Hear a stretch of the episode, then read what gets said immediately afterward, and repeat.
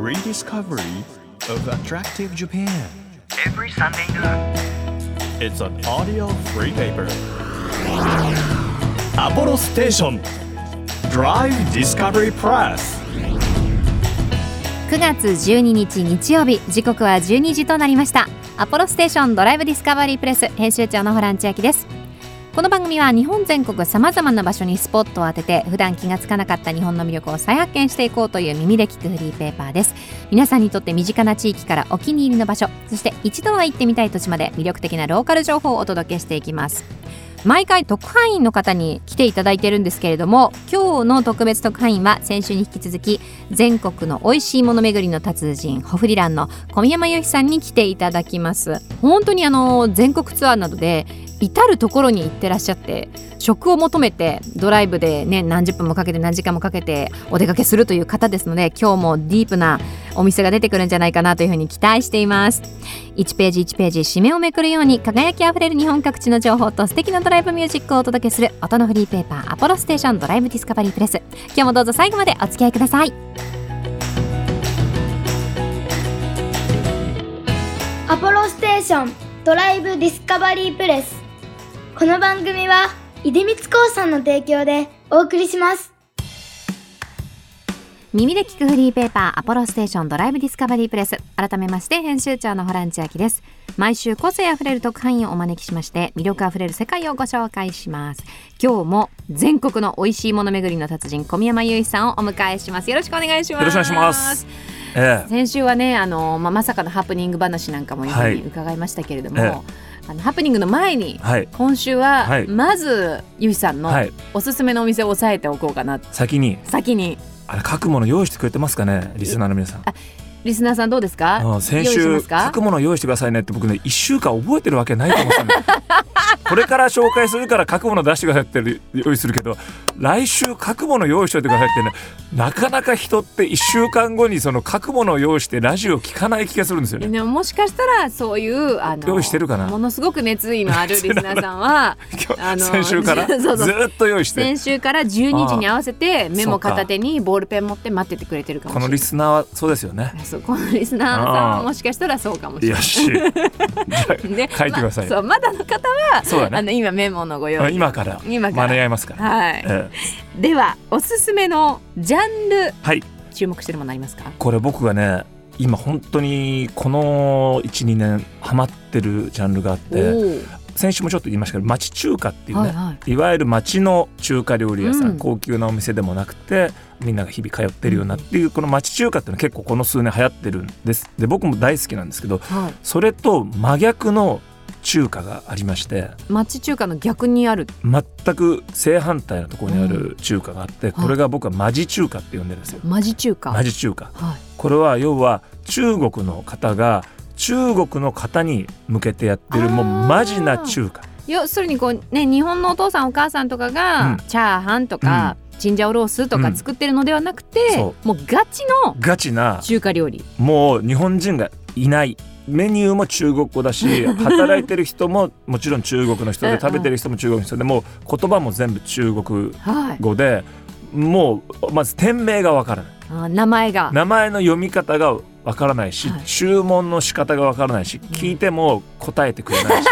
まあ答えてはくれてるんですけど中国語で答えてくれてるからわからないしだから一瞬あの中国に旅行したみたいな気分になりますねそうそうそうそうちょっとそういうプチトリップというかねあーちょっとした小旅行をその全国各地そこの町で楽しめるっていう、うんこのマジ中華えさっきあのメモ取ってくださいって言ったんですけど、ええあのお店の名前読み方わからなくてメモ取れますかメねモは取れないです、ええ僕もわからないですから正確な発音かとかもわからないからだから今日これから紹介しますけどそれを聞いてなんと かまあなんとかしたどり着いてたどり着いていたそだれければも含めてだからあそうね確かマ ジに中華の楽しみ方はたどり着けるかどうかってそいううで多分ね行っても入れないと思うああちょっと雰囲気に気をされちゃってっていうそかうそうそうあこーこは大丈夫入っていいかなっていうののもう多分だから入れないですよね。 そうでしょだ から今日紹介する意味あんまりないかもしいやいやえゆいさんはちなみにその入れなさそうな雰囲気の中をええどうやってよし入るぞってこう勇気出るようになったんですかれない。いまだに怖いから。へえ、いまだに本当大丈夫かな入ってうん大丈夫かなって思うんでもだからそれがいいんですよ。あのこれはねもうホランちゃんも芸能界が長いから分かると思いますけど、お笑いとかもそうなんですよ、やっぱね緊張と緩和、いやなるほどね。うん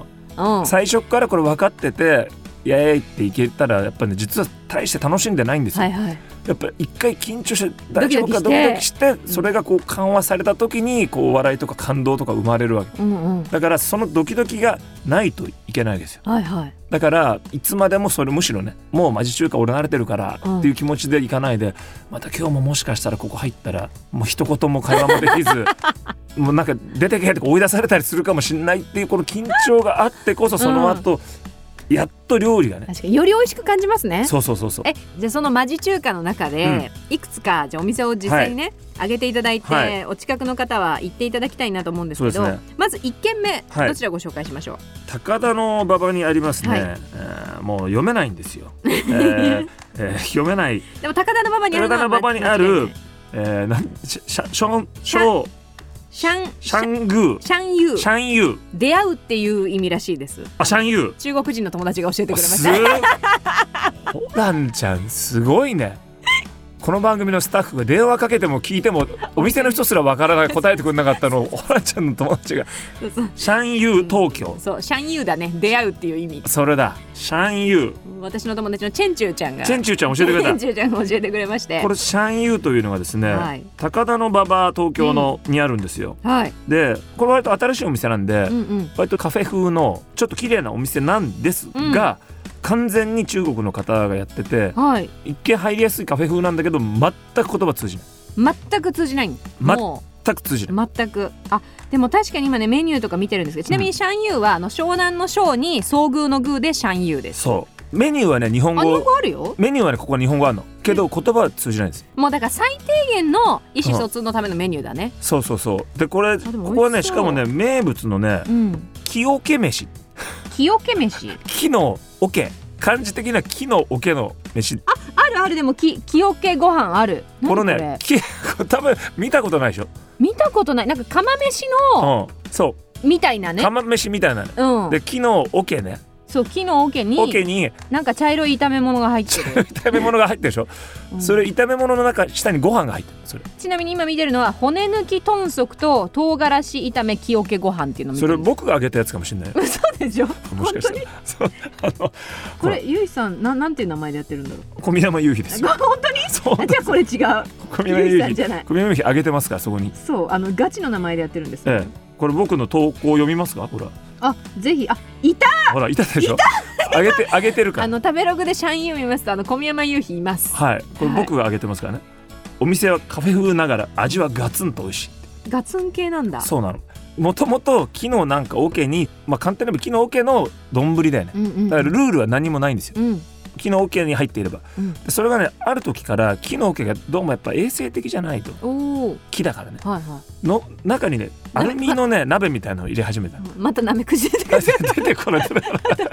その、気になる方は先週の放送を聞いていただければ、あの出てきませんなめくじはこのお出て店こないで出すてかきらませんええこの木もともとそのどっか中国のどっか地方の料理らしいのよはいで木じゃちょっとなんだなってなったらしくて、うんうんそこにそのアルミの釜みたいのを入れるようになったからもそうだからなんか本当お釜みたいなうねおそごう飯のそうでそこで炊いてるわけでもないんだよあそうなんだそうだからなんで木の桶に入れてさらにその後にアルミのもう入れてかわからないうんでそれ自体謎でしょ確かにだからもう形だけっ形だけていうことなんですねそうそうでそこうれは何が特別なんですか何にも特別じゃない そう入れ物が特別なだけで美味しいってことだよね美味しい美味しい、美味しいけどだから別にルールはないんですよ うん僕が食べたやつは骨抜いた豚足と炒め物が乗っかってる骨抜いた豚足と炒め物が乗っか ってでるそれとか何でもいいのでそこに、まあ、それはこのお店の特徴かもしれないけど、もうニンニクが信じられないぐらい入ってるこのこのまんまこのまんまのニンニクがえーっていうぐらい面白いぐらい入ってじゃあもうい いや面白いぐらいる いやわわ笑っちゃったのえこれなんか間違いかなと思ったら出てくる出てくる ニンニクがもうじゃあ3日ぐらい人に会えないね会えないこれはだから覚悟して覚悟して行ってくださいへえでこれねまたね面白いのはね、うんこれちょっと見てほしいんですけどもこの、えー僕が上げてるやつ面白かったら皆 そさうそんう見てもらえば分かるんですけど小宮山由比で皆さんあのうん食べログ見ていただけれこばこのさうん左横にねあなんかあそのの付け合わせで付け合わせがあるじゃないですか、はいでなんかあるでしょ付け合わせこれなんだと思うこれ、なんだろまあ、なんかちょっと白っぽい衣がついた、う白いかりんとうみたいなそんな感じじゃない感じに見えます、あ、確かに芋か何かをごぼうか何かをあげてそうそうそうスティック状のものを何スティッかク状のはい、衣つけてあげてんのかなっていうと思ってさ食べたらさこれデザートだったのえ甘いので何なんですかそうするとなんかわかんないでしょで聞いたわけそこの 人に 通じない「でしそうこれって何ですか?」って言ったら全然通じないわけ、うんでその人が厨房に聞きに行って、うんうん厨房のその中国の方となんか話して、はいはいこれはなんだなんだ、うんうんなんかわかんない話してで話してて戻ってきて「わかりま せん」「わかりません」ってどういうことあれだから誰もわからないお店の人もわからないけど出してるんだけょどでも美味しいまあ甘いはい甘い謎のもの あーじゃあこの謎のものは最後に皆さん召し上がってくださいねっていうデだあザートだということだそうですうね、んいやでもなんだろう一生懸命ねこう日本に来て商いをしてくださって、うんやっぱり私たちが普通の日本人だったら体験できないうん経験を提供してくださるわけじゃないですか、そうですねありがたいですよねありがたい本当にだからこういうのね本当であればその中国の現地に行かないと食べられないようなものをうんこうやって食べられるっていうね、い行や面白い、うんマジ中華いいですよ私ちょっとマジ中華ハマってきましたもう1軒目で、ってくださいぜひこれ、はい、で2軒目は今度東京以外でじゃあ行きましょうかこれはね名古屋これ東京にもあるんですけども、はい名古屋とか今大阪にもありますチャンリャンユーじゃんジじゃャんンリャンリューマーラーこれどこまでがどっからどこまでが店名ですかここれがわからないですよまたジャンチャンリャンユーユーマーラ ーらしいんですけどねあの張本選手のはそう張りにそうです山里亮太さんの亮にあとマーラータンのマーそラうーマーねラ朝に峠みたいーなそうそうそうそうそう感じの感じうん、感じここが僕は名古屋の酒屋かな、うんうんで初めてここが僕のそのマーラータンとかそのマジ中華のデビューなのあそうなんですかここが原点ここが原点なのマジ中華原点、マジ中華でこれ何なんだろうと思って読めないし、うんうんシステムも分かんないしって言って初めて何年か前に飛び込んだのがここが原点なんですよ。えー、でもう行ったら本当にもうそのお店も分かんないし中入ったら中国の学生がみんな食べてて、うんうんうんうんでも頼み方も分かんないわけよ。はいでやっとその学生とかもこうちょっと教えてくれうんうてんサポートしてくれてね、あどうやらこれ3本以上取らなくちゃいけなくてうんそっからは1本100円で,、うでんうん自分でこう選ぶんだってのやっと分かって頼んだわけですよ。はじゃあって言ってなんか紙を渡されるんだけどその紙が一言も読めないわけ中国語で書いてあ中る国語で書いてある、はいはいあと番号が書いてあるわけでそれは数字だからさすがにね、うんうん32番みたいなこと書いて,、うんうんうんうん書いてあるわけでどこで待っていいかも分かんなくて、うん席でこう待ってるだけで呼ばれるわけですよはいでもその呼ばれてるものが分からないわけ中国語で数字を言ってるってそこうとそなんうでそすう、かね中国語で多分ね63番みたいなこと言ってるけどそれが自分かもわからない から結局わかんないわどうしたらいいのそれでずーっと座っててうんこれ僕のかなと思って取りに行くと横からその中国の学生 が奪い取るようにこれは私のだって言って取ってくわ けああすいませんでしたつく僕かなと思ったけどこれは俺だって う言っんはてもういつ出てくるかもわかんないわけあでやっとずーっと置かれてるやつを1個発見してあああれがじゃあ僕のだと思 って食べるっていうもう本当サバイバルですねサバイバルねそれをさじゃあこう調べてみようと思って当時調べたわけでうすよ、んうんで調べてもさ出てこないわけまずこれ漢字を打てないからうさ、んうん確かに日本の漢字じゃないからはいでなんとか似てるようなやつを打ってもその当時はまだ全く出てこないわけうんうんでやっとたどり着いたらびっくりすることにこのお店は中国の一大チェーンなわけあそうなんですね中国にはマックよりあるぐ らいえじゃあ日本でいう例えば丸亀製麺とか渋いとこ例えるね花丸うどんとあかいやよ麺麺でし吉ょ野家でよくないでもそれ吉野家でいいですか吉数の漢字を出したい数んので感じね吉野家全国ではい吉もう野家さ吉野家を知らない人なんていないじゃないでんすいか、ないもう一大チェーンでしょ、うんそれがこれなんですよへえそれがさ日本に出店するとうんなったら普通考えたらさあの吉野家がついにアメリカ上陸とかさ、はいっていうのじゃない普通うんうんうんマクドナルドがついに銀座に1号店できたとかってさ、うんもう一大フィーバーじゃないですかそれが誰一人騒いでないひっそりとオープンオープンそれがひっそり入ってきてるっていうことがちょっともうすごいでしょ、いやでもすっごい楽しそううん開拓して何を頼んでるか分かんなくてもそこにこう挑んでる自分も楽しいし、うんそうそうで失敗してもこうちょっと気持ちいいし、うんうんね話せるし話せるし そうそうそうそう結果話せるし結果話せるしねねえいや面白いマジ中華について今日聞いてきましたけれどもあの恒例のなんかハプニング恒 例のハプニングいや恒例のハプニングはマジいやじゃあ町中華はもうハプニングだらけなんですよ本当にハプニングしかないけどこれがハプニングかすらわからないわけよあー合ってるかもしれないからなるほどハプニングと自分は思ってるけどそうそうそうそれが正しいかも正いしいかもしれないえじゃあ日本のレストランだったら絶対にないけども、マジ中華だからこそあったうんハプニングで一番こう度肝抜かれたやつって何ですか、あのねあるお店でまあ本当にわかんないからうんこれって頼むわけじゃない、うんでなんとなくそのなんていうの値段とかで考えなくちゃいけないんですよ、はいは量もわかんないから、うんうん一人前なのうかん何なのか、もう一人で食べるものなのか分かんないじゃん、だから大体なんとなくの感じとその値段とかでまあ普通に考えたらこのくらいだろうな,、うん、一人前だろうなとかなとかっていうので頼んだらこんなでかい魚が家族5人でも食べらんないみたいな魚1匹ドカーンと出てき て50センチぐらいありますよこんなのが出てきてうん周りにわーって唐辛子が並んで てでこれはどうやって食べたらいいんだろうと思ってそれちなみにいくらぐらいだったんですかそれがその高くなかった1500円ぐらいだったおーあなるほどねでこれはまあなんかちょっとしたねごちそうぐらいの感じかなと思ったら正月かよみたいなのが出てきちゃって。これおお正月に中国の人が家族集まった時だけに食べるやつだよねみたいなのがあっ姿焼きみたいなのが出てき姿焼てきみたいなのが出てきてちゃっててまあ食べましたけどねずっと食べてるわけご飯頼もうかなと思ったんだけどこれご飯食べたら逆に終わるなと思ってあ入んないなずていうーっとその川魚と思われるものをね 取りてずーっと食べて川魚かどうかもわかんないわからないけどなんかねおそらくおそらく川っていう字が入ってた気がす るそれをずーっともく黙々と食べ食べてて多分向こうもこいつ食べ方違うのになと思ってこれって家族4人で来てみんなご飯頼んで食べるやつだよと思いながらこの日本人なんで一人で魚だけずっと食べてんだろうって見られながら食べてるあでも美味しい美味しい美味しいけど、うん美味しいけ美ど味しいけどもうもう魚はごめんだなって感じにもう半年ぐらい魚見たくないなっていう気分になってあでもそういうねハプニングもありつうつ、んやっぱり自分の可能性を広げるという意味で意味で、ねマジ中華行っていただきたいえなとえいうぜふひうに挑戦してみてください。思います。えー普段ですね2週にわたってはいゲストの方にいろいろお話を伺うんですけれども、今までまだあのゆういさんがどんな職の関わり方というかお仕事をされてるかっていうのを聞けていませんので、はいちょっと来週来ちょっとスケジュールもや来週今から来週も 来週も来週も来ま来す。週もええ来週も来ていただいて、はい本業の方を本業本本業業のじゃない本業の方本業は音楽だった。本業音楽ですからまあじゃあちょっともうちょっと本業に近いような感じのそうですねあの、ええご自身がもうプロデュースされたりとか、はい関わってらっしゃる職についてはい伺いたいなと思いますので来週もどうぞよろしくお願いしますお願いし今日の都会は全国おいしいもの巡りの達人小宮山由紀さんでしたありりががととううごござざいいましました Apollo Station. Drive Discovery Press.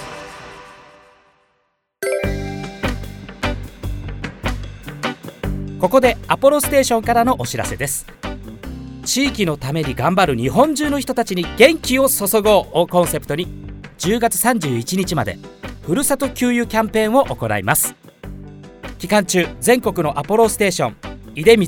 シェルサービスステーションで税込み2000円以上の給油をしていただきお好きな生産地を選んで応援日本各地の魅力あふれる生産者の方が丹精込めて作った地域の商品が抽選で当たります詳しいキャンペーンの概要はホームページをチェックしてください以上アポロステーションからのお知らせでした地域社会を支えるライフパートナーアポロステーションのスタッフがお客様に送るメッセージリレー北海道網走市株式会社深夜商店網走駅前サービスステーション入社35年目の藤井浩二です北海道では3年前に初めて震度7を観測した地震があり当時北海道全域で起きた停電も大きな問題になりましたその時当店では災害対策として発電機を常備していたのでガソリン給油機を動かすことができました地域の皆さんから車を動かすことができて助かったとたくさんの感謝の言葉をいただきましたこれからも常に地域への貢献を考えるお店でありたいですアポロステーション網走駅前サービスステーションぜひご来店お待ちしておりますあなたの移動を支えるステーションアポロステーション